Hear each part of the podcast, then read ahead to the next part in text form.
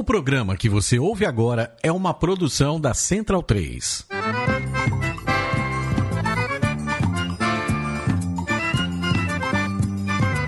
Começa agora com Gil Luiz Mendes, o seu podcast de futebol nordestino. É o Baião de Dois, aqui na Central 3. Habitão vai já pra sala que hoje tem Baião de Dois.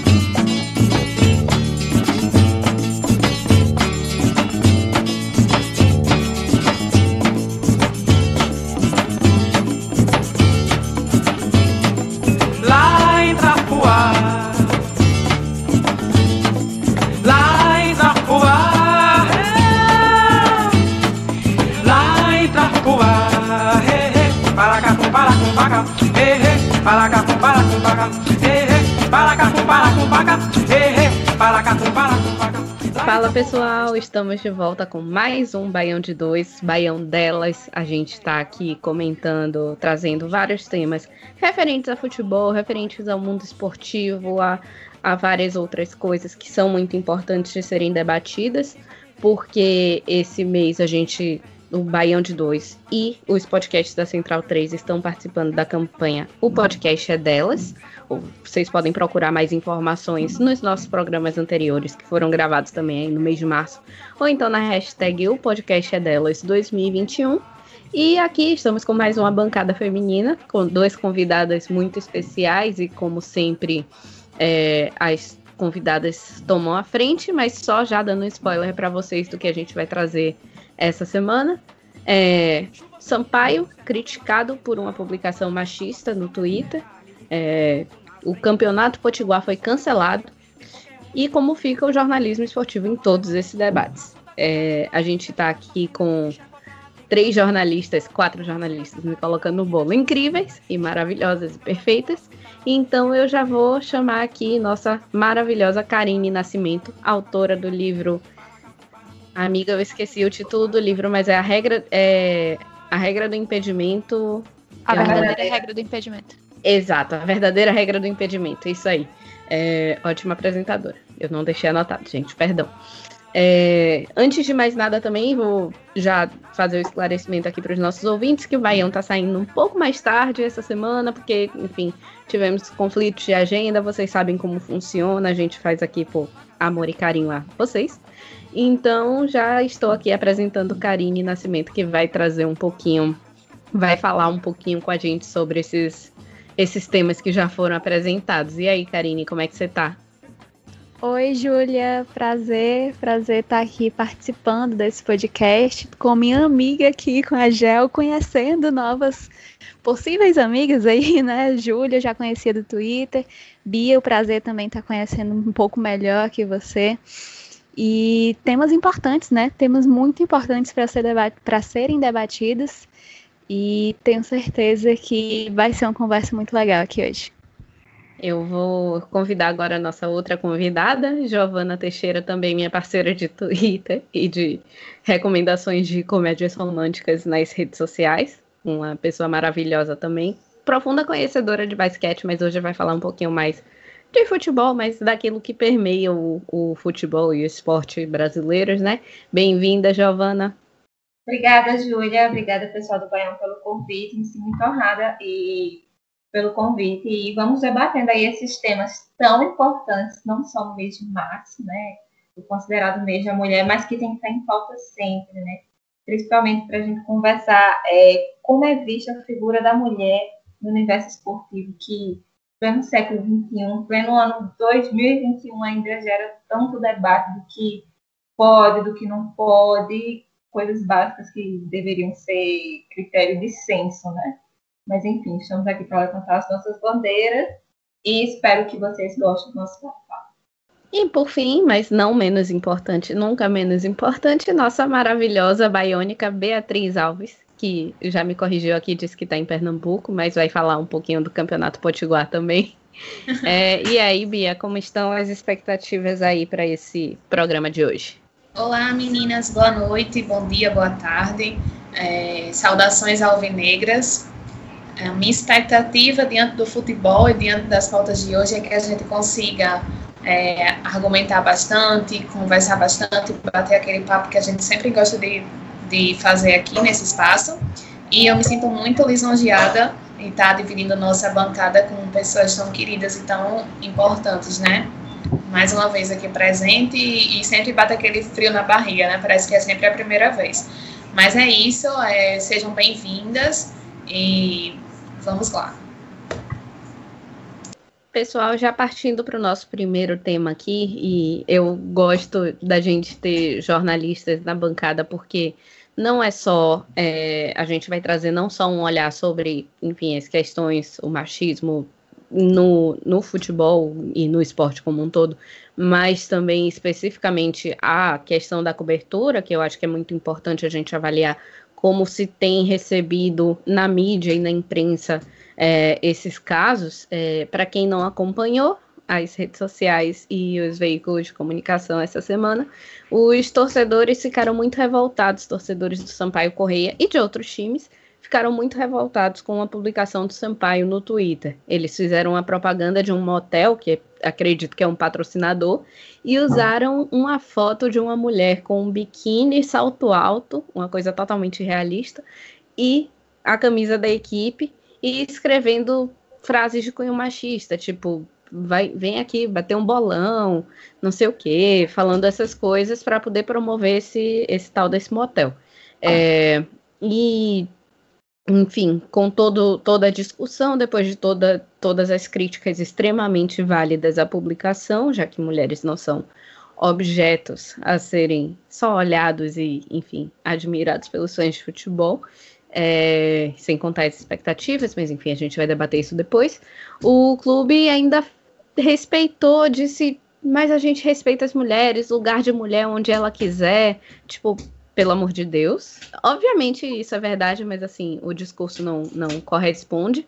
É, e depois eles pediram desculpas, chegaram a pedir desculpas a quem se sentiu ofendido. E, enfim, ficou meio que elas por elas. O PROCON chegou a notificar o Sampaio pedindo esclarecimentos, pedindo que excluísse a publicação. Mas a gente sabe, quem acompanha esporte, quem acompanha futebol, sabe que essas coisas muito provavelmente vão ficar em evidência alguns dias até o, o próximo absurdo acontecer. Então, assim, já começando a. Já apresentei o caso, acho que agora, já começando efetivamente a falar sobre o, o assunto, é, é absurdo que a gente ainda tenha que explicar, assim, seja obrigada, entre aspas, a explicar tintim por tintim que, nossa, você não deveria usar uma foto de uma mulher de biquíni para vender um produto, pra, a não ser que seja o próprio biquíni. É, se você não tem necessidade, você não precisa objetificar uma mulher. Se você tem a necessidade, tem alguma coisa muito errada com essa necessidade também. Mas se você não tem essa necessidade, você não precisa objetificar a mulher para poder vender o seu produto, para poder fazer uma propaganda de um time de futebol, ou de um motel, ou de coisa e tal. Até porque é, é meio difícil você ir para um motel sozinha, de biquíni, camisa de time, né? Eu acho que pessoa que vai no motel normalmente está acompanhada ali de um parceiro, parceira, parceire. É, então eu acho que é, é muito é muito não 2021 a gente ainda tem que debater esses temas, mas a gente sabe que eles acontecem, essas coisas continuam acontecendo. É, me lembrou bastante o desfile do Atlético Mineiro, que quando foi lançar uma camisa nova uns anos atrás, é, colocou várias mulheres de biquíni ou shortinho e a camisa do Atlético para poder desfilar e mostrar a camisa, entre aspas, mostrar o corpo da mulher, mas também a camisa. É, então, assim, até quando a gente precisa olhar para mulheres e não se ver reconhecidas nesses padrões que são trazidos para a gente, é, olhar para essas mulheres que estão no meio do futebol que são levadas ao meio do futebol apenas para serem objetos e nunca como pessoas pensantes que gostam do time ou do, do jogo ou do motel e estão lá por vontade própria, estão apenas posando e mostrando sei lá, alguma parte do corpo para poder é, agradar o público masculino, que aparentemente é só quem gasta dinheiro com, com futebol hoje em dia. É, então, até trazendo uma relação com o livro de Karine que eu não li porque eu ainda não achei para comprar, mas estou no aguardo da próxima tiragem.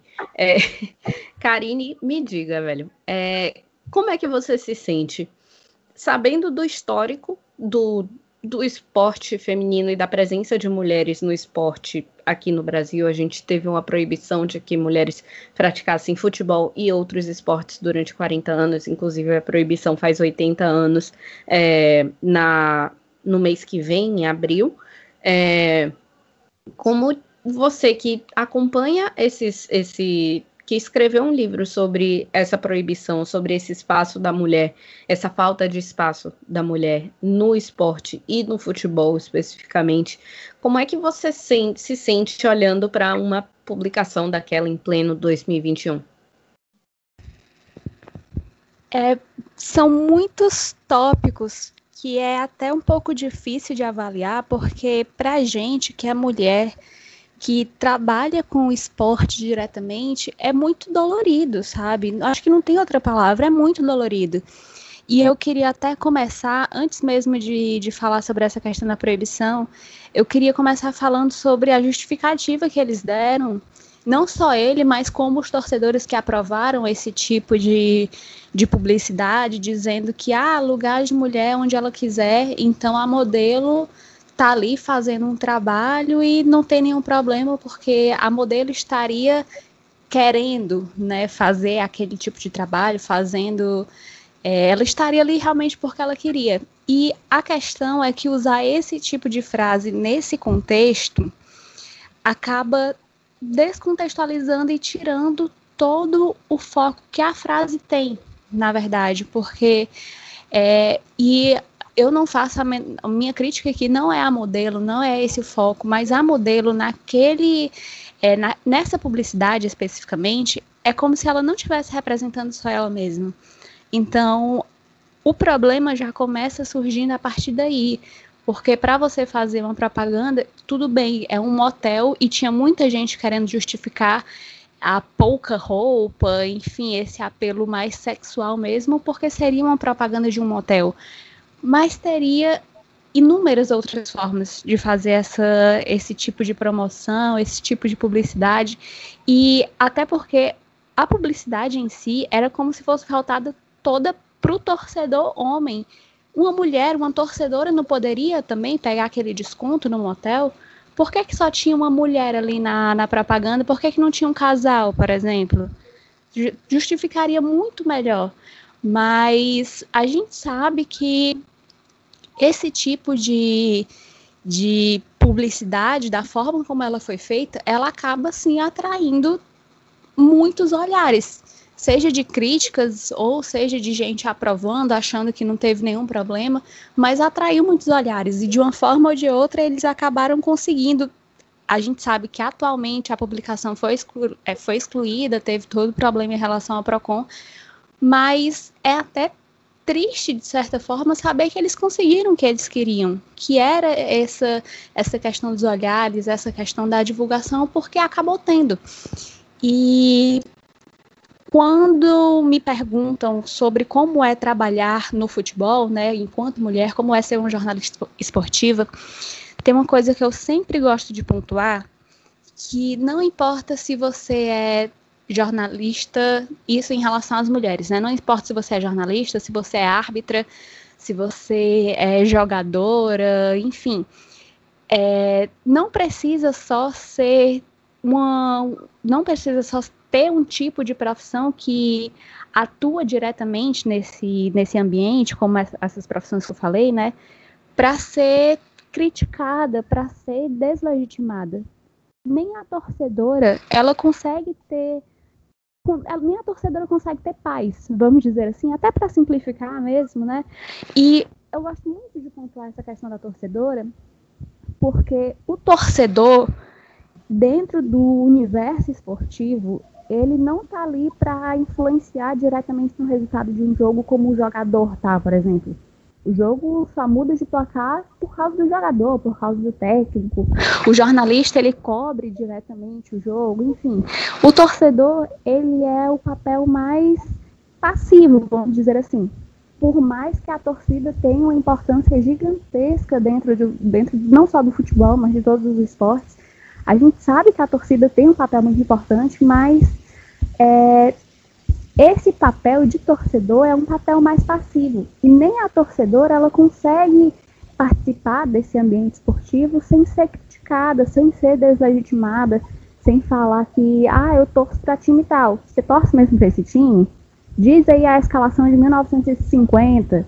Diz aí, sabe? Essa torcedora, ela toda torcedora provavelmente ela vai ter passado por isso de desse, desse momento de questionamento, de perguntarem sobre, ah, você sabe, você gosta de futebol, o que é a regra do impedimento? Então, e o meu livro, ele surge a partir daí.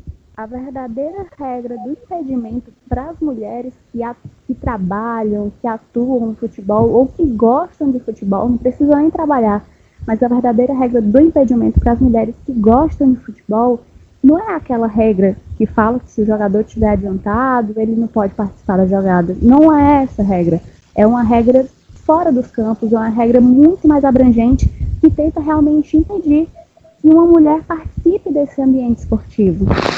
Então, o título do meu livro ele surge muito a partir daí. E no livro eu falo sobre as jogadoras, né? O livro ele começa para recontar um pouquinho da história do futebol cearense, do futebol feminino cearense. Eu falo sobre um campeonato que teve em 1983, é, eu falo também da atualidade, tem um capítulo que eu trago só sobre a questão do, do futebol feminino na imprensa, de como ele é retratado na imprensa, de como ele era retratado antes, como ele vem sendo retratado agora. E eu falo do futebol feminino, né? Como eu falei, ele eu crio o livro muito para recontar essa história do futebol feminino cearense, mas eu trago um pouco de todas é, eu tento trazer um pouquinho de cada mulher que participa desse meio, sabe? Como eu falei, né? A jogadora, a torcedora, a presidente. Aqui no Ceará a gente tem uma mulher que é presidente de um time. Então eu tento trazer um pouquinho de cada, de cada olhar, sabe? De cada visão dessas mulheres que tem muita coisa em comum, claro, como esse essa lida diária contra o machismo, mas cada uma também tem uma é, tem uma visão, tem um papel diferente. Eu acho que juntar um pouquinho dessas visões no livro foi, foi, um, foi um trabalho bem legal. E eu fico muito feliz de, de ver que ainda está tendo procura. Infelizmente, não, tá, não tem mais disponível, as duas tiragens já esgotaram. Mas, enfim, né? Caso surja alguma coisa um pouquinho mais para frente, a gente avisa, pode ficar calma. Mas é muito disso, sabe? Como eu falei, até para resumir um pouquinho, a verdadeira regra do impedimento para as mulheres é muito mais abrangente. E em um país onde o futebol feminino já foi proibido por lei, como você citou, Júlia, e essa, essa lei, inclusive, está fazendo 80 anos, é, a gente não precisa mais ter uma lei para continuar criticando o trabalho da jogadora, da jornalista, enfim, a gente que está nesse meio, a gente sabe o quanto a gente é cobrada, a gente sabe o quanto a gente tenta o máximo possível não errar, porque ser mulher nesse, nesse ambiente é muito difícil e a, sempre que a gente vê um passo atrás, né, vamos dizer assim, como essa propaganda que foi a do Sampaio Correia é bem dolorida e a gente sabe, infelizmente, a gente lembra, infelizmente, que a luta é como se tivesse só começando e que ainda tem muita coisa pela frente. É, é eu acho que a, a, a sensação é exatamente essa, né? Meio, você fica meio exausta, assim, de, de acompanhar e, e ver que para cada passo que você dá para frente, alguns, algumas entidades, algumas pessoas estão dando dois, três passos para trás. É, é, meio difícil você acompanhar e pensar, poxa, eu estou avançando, mas as outras não estão avançando comigo. É, eu estou melhorando minha situação, mas as outras não estão melhorando. Tipo, sei lá, meu clube, não é o caso do, do time que eu torço nem um pouco, mas vai que, né? Sei lá, torcedora de algum outro time fala: ah, meu clube pelo menos apoia futebol feminino, faz campanhas legais, e aí você olhar para a realidade geral brasileira e sentir que tá, é, é uma exceção de uma exceção. Giovana, é, até nesse contexto, assim, como você enxerga a atuação de, das entidades nesse, nesse, enfim, das entidades, clubes, federações? Você acha que falta alguma, falta punição, falta conscientização, falta ensino para que essa situação, assim, para que pelo menos em peças publicitárias, que é um mínimo, mas já é um pequeno avanço, pelo menos em peças publicitárias, em, em, em campanhas, é, eles se posicionem de uma forma melhor? Bom, primeiro, é, quando eu abri a publicação, eu já tive um, uma reação assim, meu Deus, eu não estou acreditando que eu estou olhando para isso. Não pode ser. Então, assim, antes de eu abrir a caixa de comentários para deixar a minha indignação, né, na referida postagem, eu já tive um incômodo só de olhar e sentir que aquilo não estava certo. Então, quando algo causa um incômodo, tem um ruído na comunicação. E a gente que estuda comunicação, a gente sabe. É, quando acontece um ruído, não está certo, a mensagem não está sendo enviada da maneira correta. Tem que ver qual é o problema da fonte que está emitindo a mensagem para tentar identificar qual ruído é esse. Eu acho que ruídos, erros grotescos como esse, poderiam é, acontecer uma porcentagem menor se a gente tivesse mais mulheres é, atuando nessa parte também, não só no jornalismo esportivo em si, mas é, nessa parte interna de comunicação de clube, sabe? Na parte do marketing, é, atuando na parte de vídeo, de arte e etc. Porque se, com certeza a equipe rebate, né, uma entre um debate entre um e outro assim, ah, o que você acha dessa peça? É isso que acontece no núcleo publicitário. E aí a pessoa ia dizer assim, ó, oh, acho que esse negócio não vai dar bom, assim. Você poderia abordar de uma outra maneira, já que se trata de um conteúdo publicitário, de um patrocinador, etc.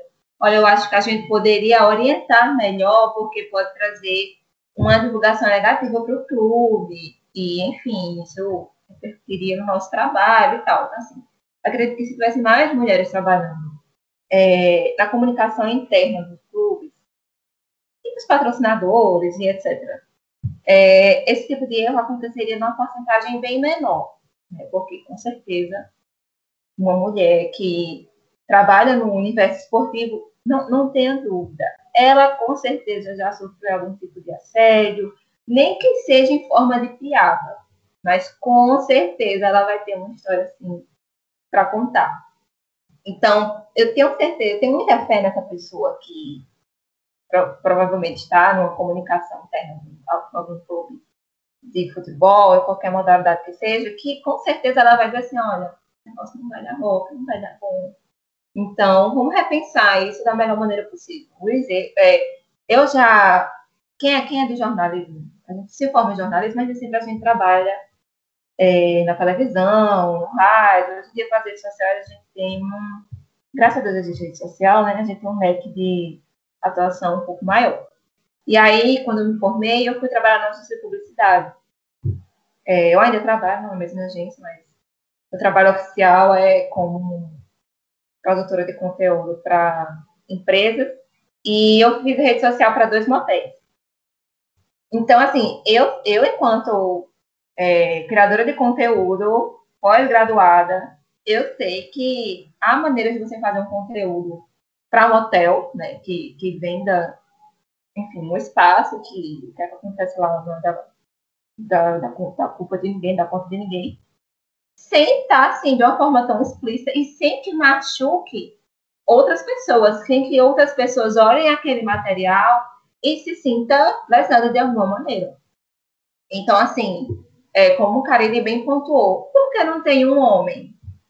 Né? Não tem um homem, não precisava nem ele estar de sunga, né? Já que a menina estava de biquíni. Né? Nada contra ela, inclusive, eu Achei ela muito fã, inclusive. É, mas por que não tem um, um casal de mulheres, um casal de homens? Porque não tem um homem lá, pra, ou um casal cis, né? Então, assim, é, se, entendeu? Assim, muitas coisas poderiam ser debatidas antes que a publicação fosse ao ar e que gerasse esse tipo de, de repercussão negativa. Mas eu não sei é, até que ponto eles encararam de uma forma negativa, porque eu vi torcedores, depois que eu deixei meu comentário lá, que vieram até o meu perfil e falaram assim, ah, mas isso é inveja, porque você não é gostosa, né? Você não pode falar como a moça, elas têm inveja, você mas, mas é, esse tipo de produto é consumido por homem. O homem gosta disso. Vai ter um cara que fala assim, ah, mas homem gosta disso, fumaças e uísques, não sei o quê. Eu falei, moço, pelo amor de Deus, acorde para a vida.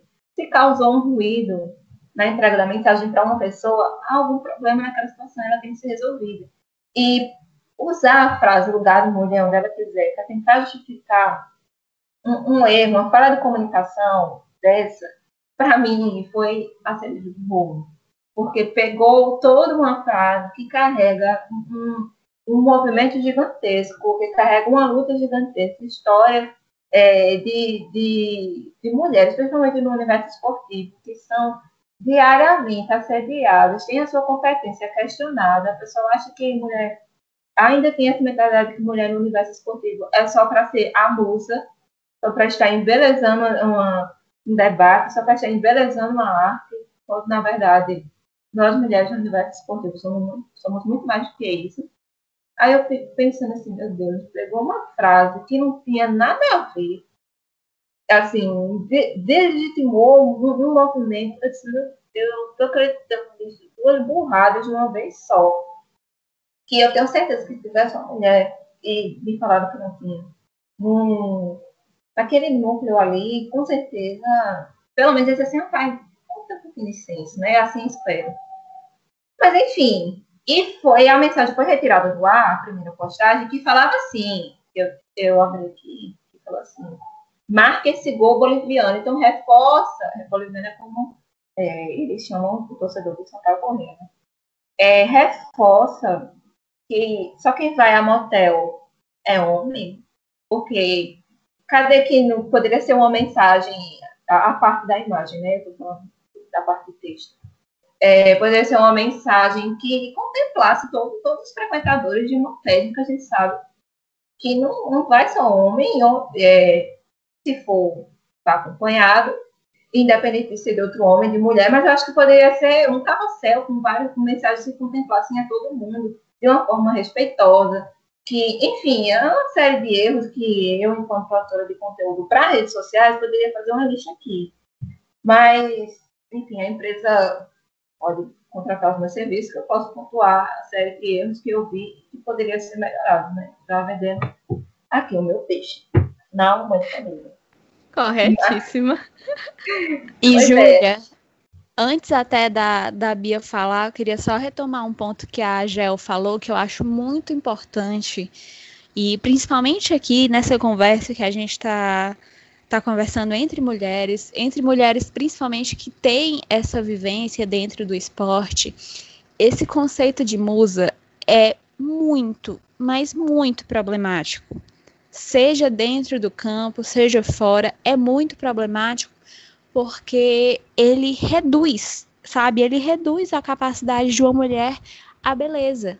E eu acho muito importante a gente pontuar aqui, como a Gel é, já, já bem pontuou, sabe? Porque é, no meu livro, eu até publiquei essa foto, inclusive, no dia que o post do, do Sampaio Correia foi ao ar. No meu livro, eu trago uma foto de 1983, né, como eu falei, eu falo da, um pouco da história do futebol cearense e eu descobri que houve um campeonato feminino aqui em Fortaleza em 1983. E esse campeonato foi muito difícil para que eu conseguisse achar alguma coisa, porque praticamente não foi divulgado nos jornais da época.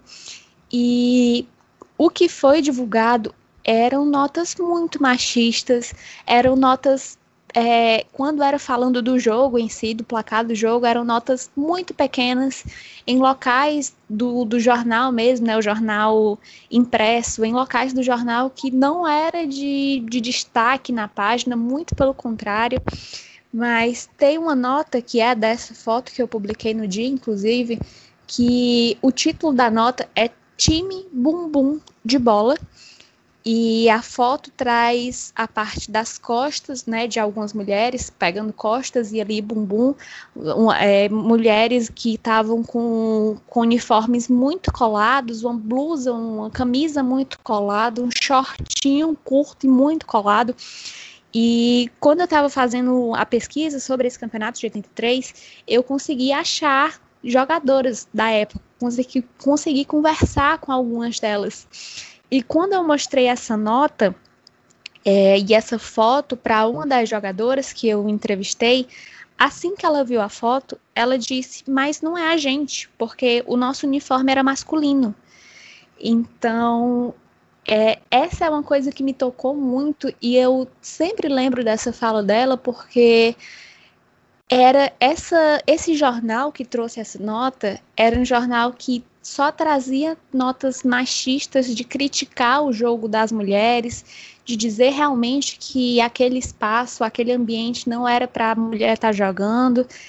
E trazer essa nota com foto de, de mulheres que nem seriam as jogadoras, porque realmente não tinham como ser elas, o uniforme que elas usavam era aproveitado do, do masculino sabe? É, nesse, nesse campeonato tinha o time do Ceará, tinha o time do Ferroviário, que são times até hoje, dois do, dos maiores times aqui da, da capital, times masculinos no caso, né? E os uniformes que elas usavam eram os uniformes realmente que sobravam no masculino, os uniformes rasgados que elas tinham que costurar. E até hoje esse conceito de musa ainda me, me incomoda muito, porque, inclusive, é, ainda falando do dentro de campo, né, das jogadoras, teve aquele famoso caso do Campeonato Paulista que proibiram as jogadoras de usar cabelo curto, porque isso Sim. eles queriam realmente deixar o campeonato entre aspas, né, feminino, trazer essa essa feminilidade idealizada de cabelo longo, enfim, de beleza mesmo. E essa é, mais, é só mais uma prova do quanto esse conceito de musa é prejudicial dentro do esporte. Eu sou comentarista e participei de com, como comentarista de jogos da Copa do Nordeste do ano passado. Inclusive, eu fui a primeira mulher a fazer isso aqui no estado do Ceará. E eu recebia comentários dizendo: é, Ah, eu gosto, eu go nossa, eu gosto muito do seu trabalho, você embeleza a transmissão. E esse tipo de elogio, para mim, é muito problemático, sabe? Porque é como se a pessoa ignorasse o fato de eu ter estudado por horas para fazer um jogo, de estudar sobre os times, sobre o modelo de jogo, enfim. É reduzir, sabe? É reduzir demais. E é uma coisa que eu sempre gosto de pontuar também. É, como eu falei, a Gel trouxe muito bem esse ponto, porque é realmente muito problemático. É, nossa, é. Eu acho engraçado que eu fico pegando assim, cada hora vocês falam alguma coisa importante, aí eu penso, não vou puxar por isso, não vou puxar por aquilo, não vou puxar pelo próximo. Mas é, até já meio que seguindo, meio que levando a conversa pro, pro, pro nosso próximo tópico do, do na verdade, eu vou inverter a ordem, né? É o que estou mandando aqui no programa. Então, eu vou inverter a ordem já falar um pouco mais sobre a, a, o papel do jornalismo e da mídia esportiva no geral como um todo, até porque Bia ela tem também um trabalho de ajudar marcas com, com posicionamento, trabalha com isso e, e etc e tal. É, Bia até pensando nesse, nessas coisas, nesses, em todos esses fatores que eu e as meninas já trouxemos. E assim, caramba, é, questão de propaganda de motel, de, de outros, de uma cobertura machista de, de futebol feminino e de é, estruturas machistas mesmo que ainda vivem e, e, a gente acaba tendo que conviver com elas se a gente quiser estar no trabalhando e vivendo, acompanhando esportes. É, como é o que é que você me diz, assim, o que é que você acha que a, a, a, mídia esportiva como um todo, e a mídia esportiva que eu falo, não só os veículos de comunicação que cobrem, mas também os clubes que hoje em dia são produtores de conteúdos, algumas federações que têm uma produção de conteúdo também mais, mais, é, mais direcionada ao público, não só disparar um release aqui e outro ali, é, o que é que você, como é que você enxerga esses essa mudança, né? Eu acho meio, meio complicado a gente falar de uma mudança efetiva, porque, enfim, aquela coisa que eu falei no começo do programa. A gente começa a comemorar um avanço, aí vem alguma coisa que lembra a gente que a gente não avançou tanto assim. Mas, querendo ou não, a gente tem mulheres, é, inclusive, se organizando para se posicionar. A gente teve campanhas como Deixar Ela Trabalhar, que as jornalistas se posicionaram contra os assédios que elas vinham sofrendo em transmissões e realmente trouxe assim uma visibilidade para um, um, assunto que não era nem discutido fora da, das redações.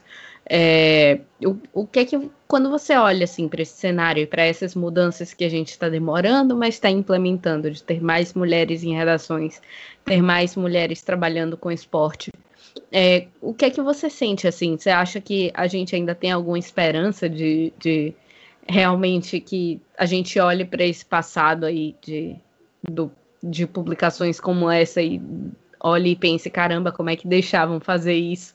Porque isso não acontece hoje em dia ou ainda está muito longe? Então, Ju, é, em alguns momentos aqui no Baião, eu até cheguei a dizer que algumas pautas que a gente cita, eu não tenho expectativa de melhoria, né? Como foi no programa passado que eu falei com relação à vacinação, a a questão do, da Covid, enfim. E aí eu, hoje, através dessa pauta, o que eu sinto como mulher, é, torcedora do, de torcida organizada, de arquibancada mesmo, mas de perceber, através do olhar, através de uma palavra sincera de, de amigos próximos e até de pessoas da torcida que não tenham tanto convívio, não tenham tanto contato, eu sinto que a gente está no, no caminho certo para que as coisas sejam normalizadas. É, e essa causa, essa, essa situação, né? Eu não digo que é um, um fato isolado, não é um, uma coisa que aconteceu, ah, não acontece mais, aconteceu esporadicamente. Não, a gente infelizmente convive sim com isso. Mas uma questão dessa que foi que veio à tona na segunda década do século XXI, é, eu fico imaginando o seguinte: eu acho que ou essas pessoas é, ficaram para trás ou a gente está criando uma falsa expectativa de melhora. Porque, apesar de tudo, alguns torcedores do Sampaio, acho que a sua. A boa parte, eu não digo grande maioria, mas boa parte, é, foram sensatos e reconheceram que o clube errou. E aí eu, eu passo a imaginar que essas pessoas elas podem propagar o posicionamento delas e é isso que eu sinto. É, eu não, não imaginava que, por exemplo, uma marca tão atuante como é a do Sampaio Correia, um clube que já participou de todas as, as competições nacionais, toda, todas as séries, é, pudesse trazer uma, uma pauta tão que, tão dolorosa, né? Porque acho que a dor que vocês sentem é a mesma que eu sinto, é a mesma que as torcedoras do Sampaio sentem. É até aquela questão, é, quando a gente vai para o estádio e vê as, torcedor, as torcedoras, não, perdão, as dançarinas do intervalo, as cheerleaders, dançando e os coroas lá, os torcedores ficam lá no, no, no alambrado achando aquilo maravilhoso e querendo que elas cheguem mais perto deles, ficam tratando elas como se fossem objeto. E aquilo é triste, aquilo é muito, muito ruim de, de acompanhar, porque fica parecendo que a presença feminina no futebol ela só é bem-vinda se a mulher for é, um padrão de beleza, ela só é uma boa profissional se ela for bonita, se ela estiver bem maquiada, se ela tiver um corpo bonito. E eu acho que é, eles resumem muito, como as meninas citaram, eles é, definem a mulher como um objeto, né? Isso entristece muito, enfraquece a, nota, a, nossa luta, mas é como eu já citei. As pessoas que eu mais me inspiro, as pessoas que mais me causam os melhores sentimentos são as que mais incentivam para que, ah, é, Bia, que tal você é, dar uma opinião a respeito disso? E aí eu lembro que alguns anos atrás alguns anos que eu digo né, do meu período assim de arquibancada. A primeira é, pessoa a tocar na bateria de arquibancada no RN foi da torcida do, do ABC, da camisa 12, que eu participo. E aí aquilo foi muito legal porque o pessoal passava e dizia, ficava admirando, né? A forma como ela estava lá. E, e, aí também ela escutava muita coisa, escutava coisa do tipo, ah, isso aí não é pra mulher tá fazendo, não. Tá tirando o ritmo da bateria, tá não sei o quê. E por outro lado, ela ensinou vários rapazes a tocar na bateria. E aquilo foi muito interessante, foi massa, entendeu? E são situações como essa, como a minha também, que eu já fui diretora de marketing da Camisa 12, já participei de momentos bem marcantes do ABC, mas também reconheço que em alguns momentos o ABC também teve atitudes machistas, quando, por exemplo, é, propôs o concurso de musa, musa da, musa da frasqueira. E quem era a musa da frasqueira?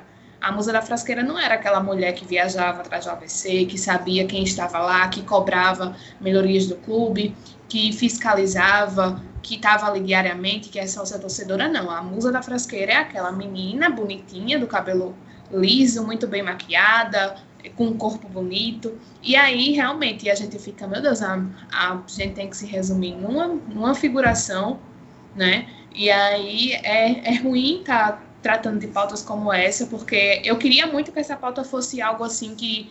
Ah, como é? Bicho, o povo ainda fala disso. Eu queria muito estar tá, né, com, com essas expressões aqui. Mas é muito ruim a gente estar tá tratando de um assunto desse como se, como, ao meu ver, já tivesse ter sido batido há muitos anos atrás. Parece até que a gente está é, tendo que regredir, né?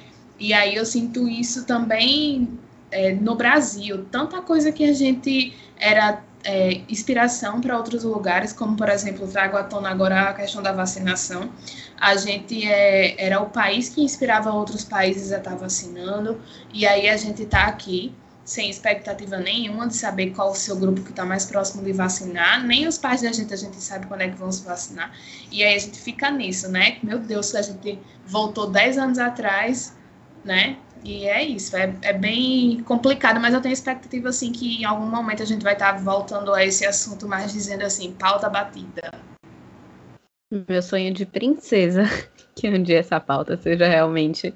A gente olhe para ela e dê risada, assim, de tipo, nossa, as pessoas de antigamente eram super ultrapassadas.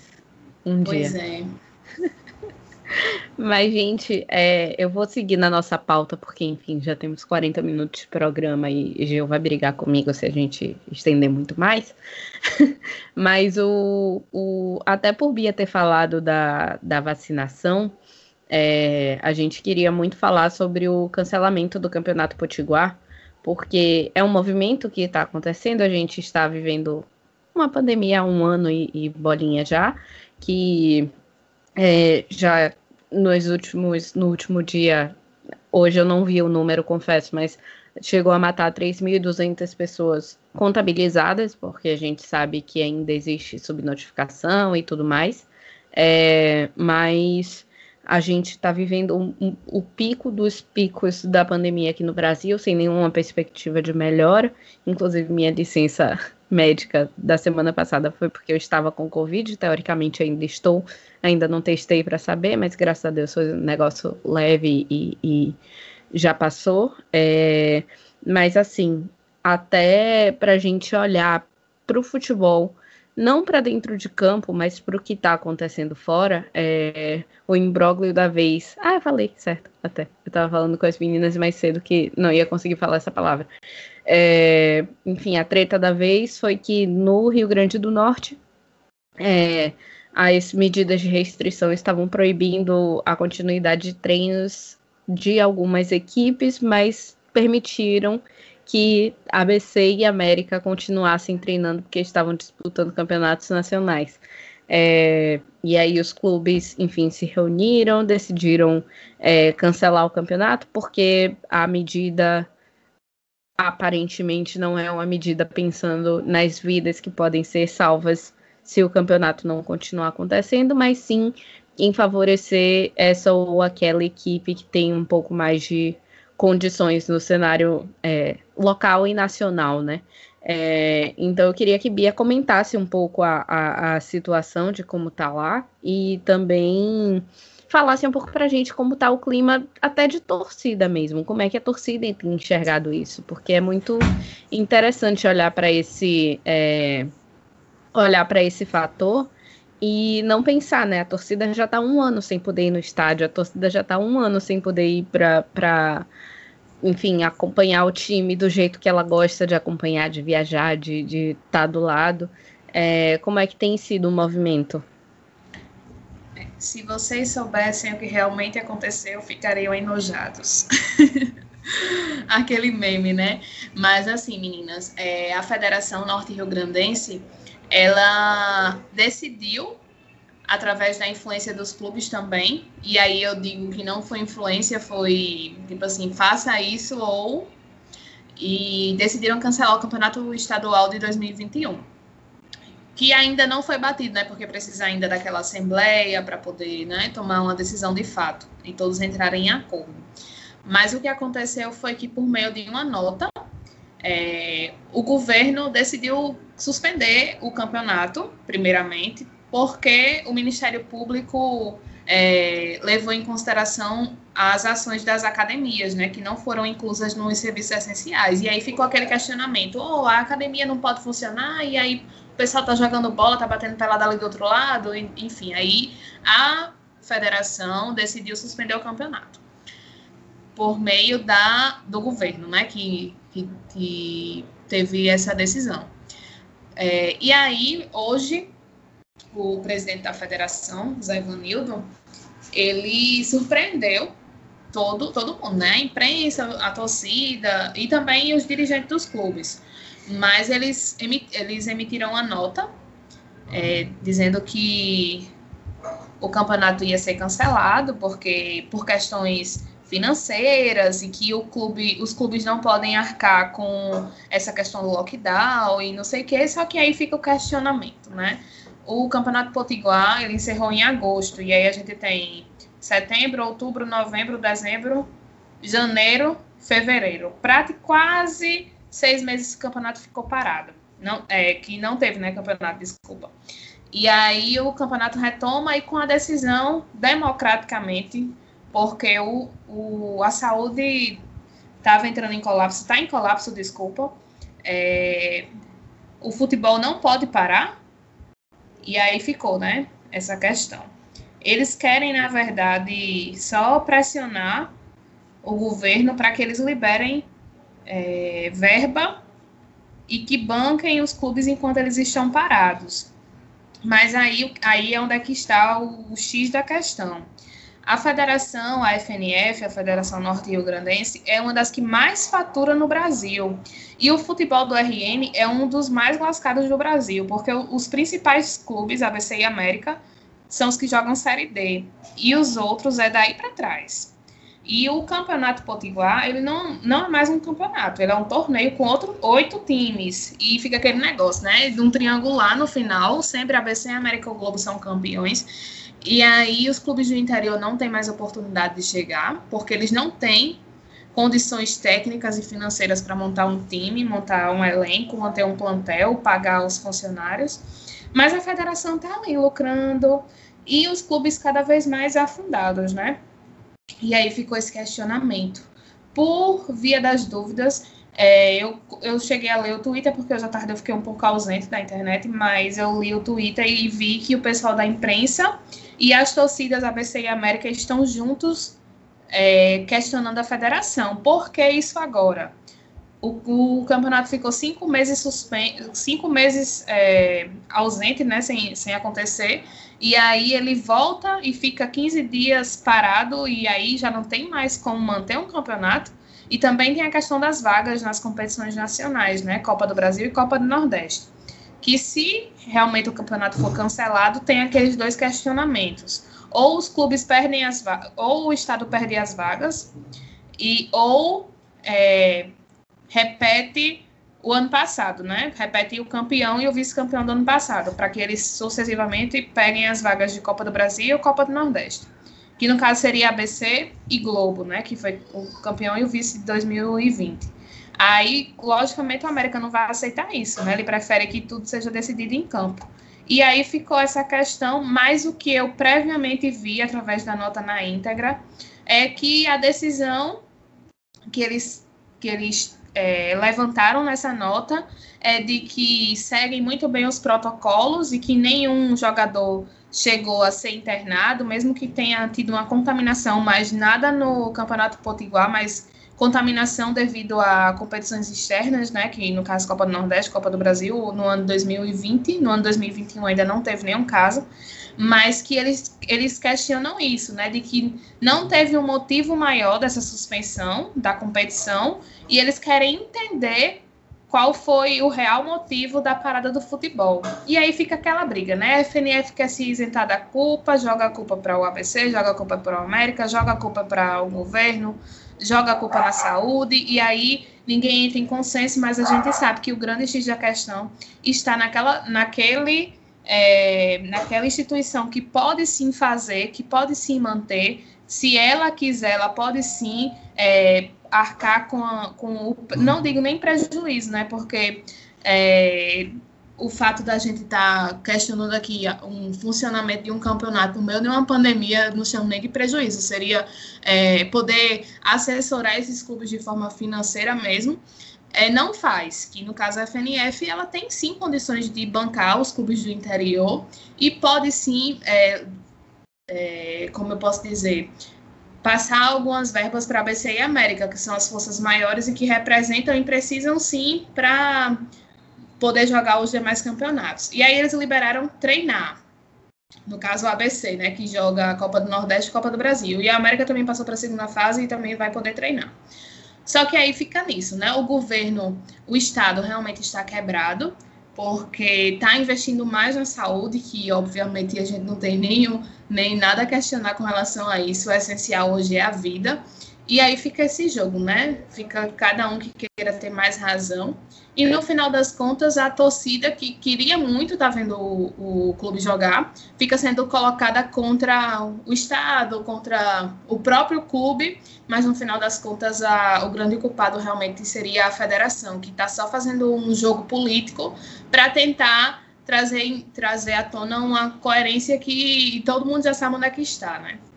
É, eu acho muito importante a gente olhar para esse fator, até porque, enfim, não só de machismo falam as mulheres, né? A gente pode falar de outras coisas também, mas que realmente como a, essa politicagem, essa necessidade de, de, de sempre se sair à frente acaba afetando, inclusive, o, o, não inclusive o futebol, porque o futebol brasileiro é bem baseado nisso daí, mas acaba afetando o combate à pandemia, acaba afetando todos, enfim, toda essa conjuntura político, histórico, social que a gente está vivendo. E aí eu queria até trazer para as convidadas, vou, vou até jogar para as duas logo de vez, e quem quiser responder primeiro responde. É, o que é que vocês primeiro, como está a situação também aí no estado de vocês? Eu sou baiana, estou em Salvador no momento, moro em São Paulo, mas estou por aqui e aqui, assim, é, rolou uma conversa de proibir os jogos de futebol, mas depois voltaram a permitir. É, enfim, não tem nenhuma possibilidade, não tem nenhuma previsão de parar o futebol aqui na Bahia, pelo menos por enquanto. Inclusive, governador e, e prefeitura meio que anunciaram hoje que, hoje, no caso, quinta-feira, que vão começar uma reabertura gradual do comércio depois da Páscoa. É, só que assim, os números continuam aumentando, os hospitais continuam cheios, então a gente realmente não sabe até o que é que a gente sabe o que precisa ser feito para parar, mas é, para controlar a situação, mas enquanto, enfim, os governantes não fazem, a gente faz a nossa parte. Mas eu queria saber de Karine e Gel, é, como está a situação aí onde vocês estão e como vocês veem essa continuidade do esporte nesse período tão, tão difícil que a gente está vivendo, né? Quem quiser ir primeiro pode ir. Uh, Karine pode começar, porque lá já começou o campeonato e aqui ainda não, spoiler. Então, aqui começou o campeonato, né, o campeonato cearense. É, o campeonato cearense aqui, nos últimos anos, pelo menos, ele vem sendo realizado em duas fases. Na primeira fase, não participam nem Ceará nem Fortaleza, porque são times que têm um calendário que termina um pouco mais tarde, né? A Série A, a Série B, mesmo quando Fortaleza estava na Série B um pouco mais é, há pouco tempo, enfim, desde que os dois times já chegaram à Série A, a gente já vem com, com três, quatro temporadas dos dois no, dos nossos dois principais times na Série A. Então, por serem times que têm um calendário maior, que terminam a temporada mais tarde, que precisam dessa pré-temporada, eles não participam. É, é um, um fator que é decidido na, na assembleia dos times, né, antes de começar o campeonato naquela, naquela reunião onde é decidido o formato, é decidido também que nem Ceará nem Fortaleza participam dessa primeira fase. Então, a nossa primeira fase chegou a ser concluída, a segunda fase também chegou a começar, já com a participação de Fortaleza e Ceará, mas há cerca de duas semanas foi decretado lockdown em todo o estado e o campeonato cearense foi paralisado. É, a participação dos times nas competições regionais e nacionais, como Copa do Nordeste e Copa do Brasil, segue ainda, mas eu acho que é uma essa questão da paralisação ou interrupção, enfim, é um fator bem complicado de se discutir porque são a gente precisa levar em consideração muitas coisas. E eu acho que o ideal seria parar tudo, né, ter um lockdown de verdade no Brasil como um todo, já que por mais que alguns estados, enfim, estejam nesse decreto de isolamento mais rígido, a gente sabe que infelizmente no Brasil essa questão do isolamento não vem sendo tão respeitada. E eu acho que o ideal seria parar tudo, né? Mas a gente sabe que ao mesmo tempo não tem como fazer isso porque uma coisa é a gente olhar para os times de Série A até uma Série B, enfim, são times que têm um, uma renda um pouco maior, tem de onde tirar uma receita mesmo nesse período, mas a gente também tem times menores. E é muito injusto que seja uma que uma determinação acabe afetando da mesma forma os times maiores e os times menores, sabe? É, por mim, eu acho que o esporte como um todo, principalmente nessa segunda onda, tem, a gente tem uma nova cepa do vírus que é mais agressiva até do que a do ano passado, do que aquela primeira. A gente sabe que o ideal era ter um isolamento, mas por outro lado, eu também entendo que os times menores, principalmente, eles queiram continuar jogando porque é a única renda que eles têm. Então é muito complicado, sabe? E é essa questão de paralisação ou não, eu acho que é até um pouco parecida se a gente for levar para tempos anteriores, né, pré-pandemia, é até um pouco parecida com aquela discussão que já vinha, que já vem ganhando força nos últimos anos sobre continuar ou não os estaduais né? Porque tem muita gente que pergunta se com esse é, com esse calendário cada vez mais apertado do futebol brasileiro, se os estaduais deveriam ou não continuar, eu acho que, guardadas as devidas proporções, eu acho que é uma, uma, uma discussão bem parecida com essa de agora, sabe? Porque acabando os estaduais, os times maiores continuariam tendo calendário, teriam até um calendário mais organizado, com competições nacionais, internacionais, enfim. Mas a gente não pode só olhar para os times grandes, sabe? No comecinho da, da minha participação aqui, quando eu estava falando sobre a, a questão da mulher no ambiente esportivo, até citei que aqui no estado a gente tem uma presidente, né, uma mulher presidente de um clube, que é a Maria Vieira, presidente do Atlético Cearense, e ela fez uma postagem recentemente é, citando bem essa questão, sabe, de que tanto Ceará como Fortaleza, é, mesmo com o lockdown decretado aqui no estado do Ceará, eles continuam jogando a Copa do Nordeste. Fortaleza já estreou na Copa do Brasil, Ceará só entra um pouquinho mais para frente nas oitavas, na, nas oitavas de final, mas enfim, eles dois continuam jogando, continuam tendo essa, essa receita da, das competições, né? Por mais que não tenha público, mas enfim, continuam jogando. E, por outro lado, os times menores só tinham o estadual para disputar.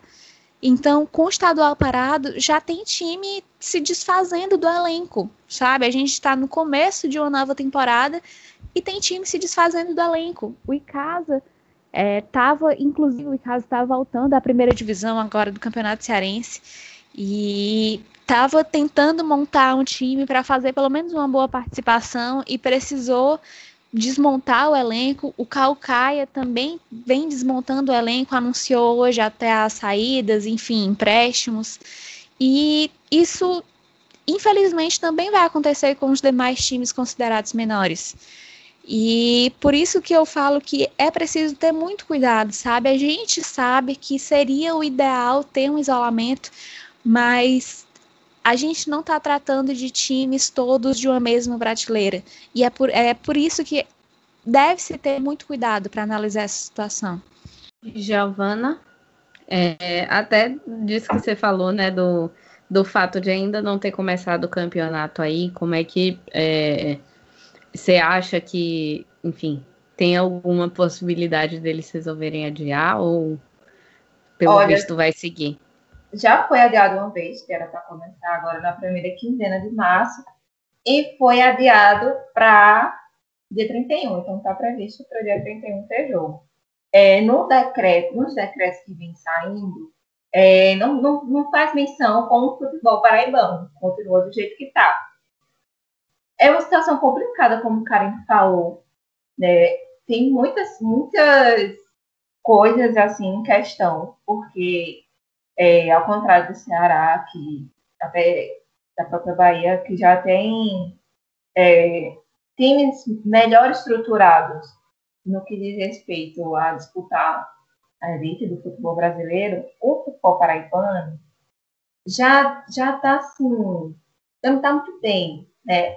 Já teve um time rebaixado para a Série D, que foi 13, o Campinense disputa a Série D, é, tem um Botafogo que continua a nascer, mas assim, aquela, é uma questão muito delicada para se falar. É, porque todo mundo fala, ah, tem que cancelar, e claro que tem que adiar, cancelar, pausar. Uma pessoa que realmente quer, deseja um lockdown, que todo mundo pare e a roda funcione da maneira correta, esse é um pensamento. Mas há diversos, diversas nuances que têm que ser realmente avaliadas eu acho que o Campeonato Paraibano vai seguir, vai estrear. É, eu não sei se continua, né? pode ser com uma pausa, a depender dos casos, principalmente se vai ter atleta contaminado, essas coisas que eu acho que conta bastante para essa régua de cancela ou não cancela, é, cancela não, eu acho que não, não se pensa nisso aqui. Se pausa ou se não pausa, mas está é, tá previsto para começar. Já essa semana divulgaram o, o, streaming que vai fazer a distribuição né, das, das transmissões do Campeonato Paraibano, que o Campeonato Paraibano não é transmitido na televisão aberta, é, não é transmitido na, não era transmitido na TV fechada, ainda não é na TV fechada, porque streaming é TV não é, uma outra coisa. E vai ser a primeira vez que o Campeonato Paraibano vai ser transmitido via internet, né, através do, do jornal da Paraíba. E já estão vendendo, começaram a vender. Não sei se estão vendendo, mas divulgaram ontem os valores das cotas individuais. É, você quer comprar só o seu clube, se você quer comprar o pacote, etc. Então, por aqui o pensamento é que o campeonato realmente vai começar dia 31. Se vai continuar, eu não sei. Eu acho que tudo depende né, como eu falei, se vai, vão ter atletas contaminados, etc. É, se, se vai funcionar como se fosse bolha, né, se os atletas vão ficar no alojamento, essas coisas, porque Campinense sempre tem alojamento, Botafogo acho que tem. Então, acho que isso conta um pouco para esse controle, né, para dizer se vai funcionar ou não. Eu espero que o melhor aconteça, né, porque, é exemplo do que está acontecendo no Ceará, é, com os times menores sentindo no bolso, provavelmente se aqui tiver uma pausa da competição, vai ser da mesma maneira. porque tem times que só disputam o, o paraibano, né? E almejam vencer para ganhar uma, de vencer, ou que estejam na, na tabela de classificação, né? Dependendo de quem ganha. É, para conquistar uma vaga para poder disputar um campeonato brasileiro. Então, assim, muita coisa gira em torno é, do clube participar da, do Campeonato Paraibano. Já não teve a segunda divisão ano passado, então já não teve acesso, né? Então, já está com um número menor de participantes. Então, assim, eu acho, minha, minha opinião pessoal, né? Eu acho que o campeonato vai começar realmente de 31. Não sei se vai pausar ou não. Mas que vai começar, vai, porque nos decretos não falam sobre futebol. Né? Fala que se continuar é, eu vi uma fala, né, uma matéria que falava que as autoridades disseram assim, ó, se continuar no esquema que, que já rolou e tal, no passado, pode seguir, não, não vai ter problema. É porque a academia está aberta. Então, assim, as coisas é, estão caminhando, mas não, não há previsão de lockdown, por exemplo, por aqui. É, vai ter um feriadão na semana que vem, que anteciparam alguns feriados para que ficasse a semana toda de um feriado e as pessoas tecnicamente ficassem em casa. Mas esse foi o máximo que rolou por aqui. Então, dia 31 de março vai ter início o Campeonato Paraibano. Então é isso, meu povo. É, chegamos a uma hora e pouquinho de programa. É, foi maravilhoso, foi ótimo, ótimo, ótimo ter as meninas aqui. É, adoro, enfim, ouvir novas vozes no Baião, adoro ouvir é, novas perspectivas que a gente ainda não tinha trazido antes, então estou muito feliz com o programa de hoje. É, Para quem está ouvindo a gente, lembrando, e não conhece nossas redes sociais por algum motivo, não sei porquê, porque enfim, a gente anuncia todo o programa, mas é só seguir a gente no arroba Baião Podcast em todas as redes sociais. Temos uma rádio especial para o mês de março, é, uma playlist especial no Spotify, que é o Nordeste delas, só com artistas nordestinas, está muito legal o trabalho. É, de novo, estamos participando da campanha O Podcast é Delas, é, então vocês podem procurar pelo site da campanha ou pela hashtag O Podcast é Delas 2021. Tem muito conteúdo legal saindo é, com essa motivação aí nesse mês.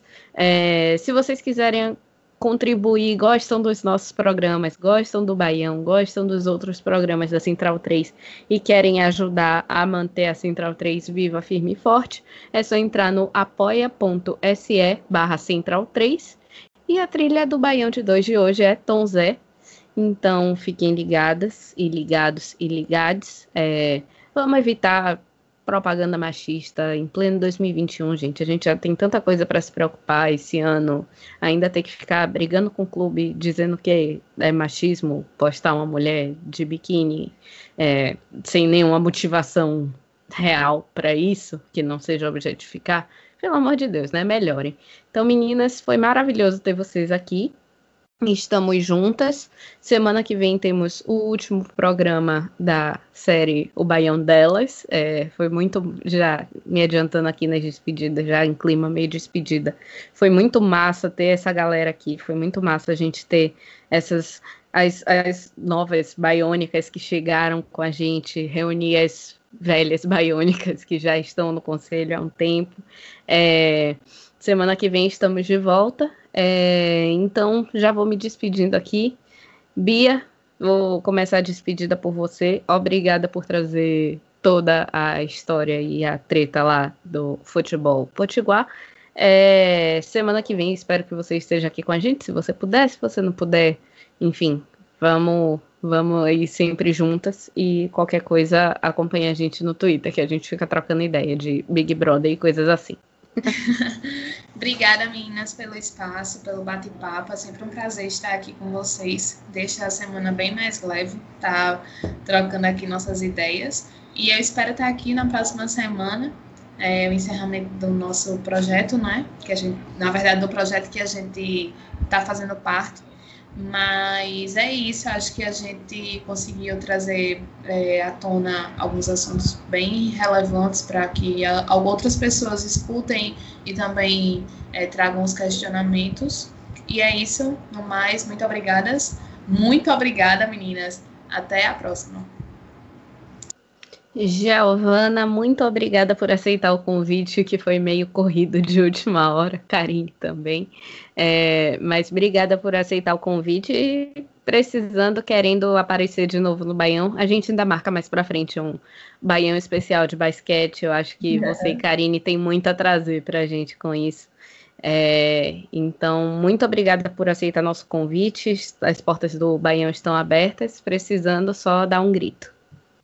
Ah, Ju, obrigada pelo convite. Muito bacana a gente estender uma, uma amizade que começou no Twitter, né? Porque a rede de jornalistas é, esportivas sempre acabam retweetando uma outra, vai firmando amizade, vai crescendo na comunidade. Isso é muito bacana, fica muito nosso movimento.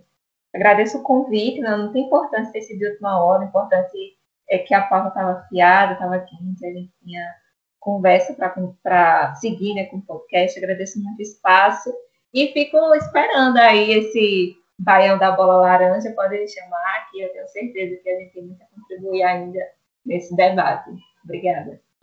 Karine, o único recado que eu tenho para você, além dos que eu já, já dei para a Giovana, é adianta essa tiragem aí do livro, que eu estou aguardando a minha cópia. É, mas muito, muito, muito obrigada por ter vindo aqui e participado com a gente, foi massa. É, e, enfim, a gente vai sair aqui trocando ideias pelo Twitter. É sério, gente, Twitter é melhor rede social. Acompanhe a gente lá. Pessoal, todo mundo que quiser uma terceira tiragem, marca a editora primeiro lugar, seja no Twitter, seja no Instagram.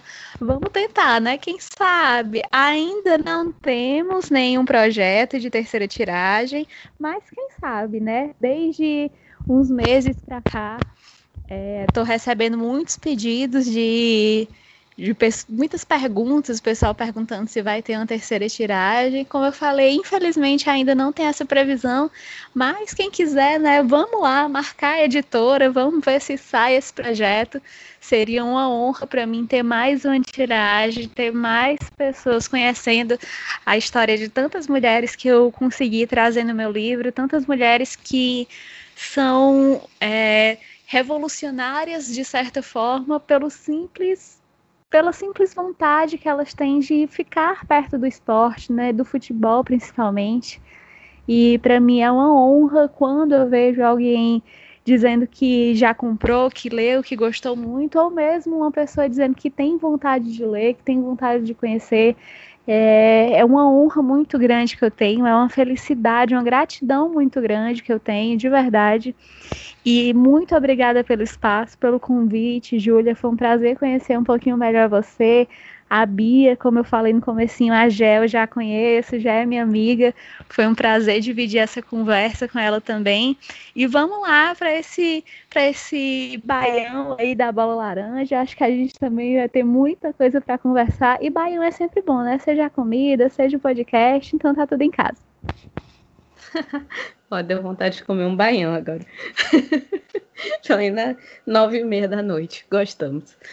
Gente, é isso. Até o próximo e último, por enquanto, baião delas. E fiquem por aí, se cuidem, fiquem em casa, usem álcool em gel, usem máscara.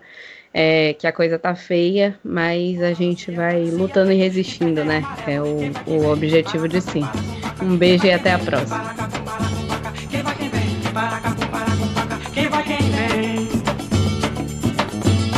Chuva feminina no sertão bem masculino Voa no ar, a profissão é liberar. Me refira urubu nas prenhadas sou chapada Onde o sol é um fuzil. De qualquer é um estando, se você não me acredita. Cavalo levando um tombo no raço da Catarina O que veja nossa sina, enxergo a caatinga branco hospital. No raço da Catarina, o que veja nossa sina Enxergo a caatinga branco